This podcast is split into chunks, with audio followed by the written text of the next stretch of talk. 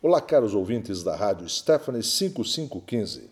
Candidato, como você vê a questão tributária do nosso estado e municípios?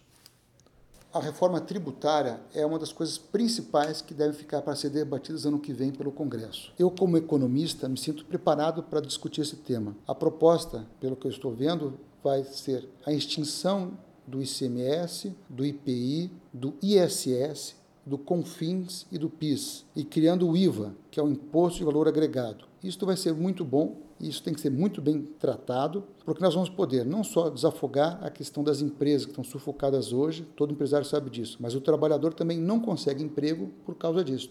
Isso vai melhorar a economia como um todo e também melhor distribuir o bolo dos impostos, que hoje as prefeituras ficam com uma parcela muito pequena, mal têm recursos para pagar a folha das suas cidades. Então, o IVA, que deve ser voltado no que vem, essa reforma tributária, é muito importante para o Brasil.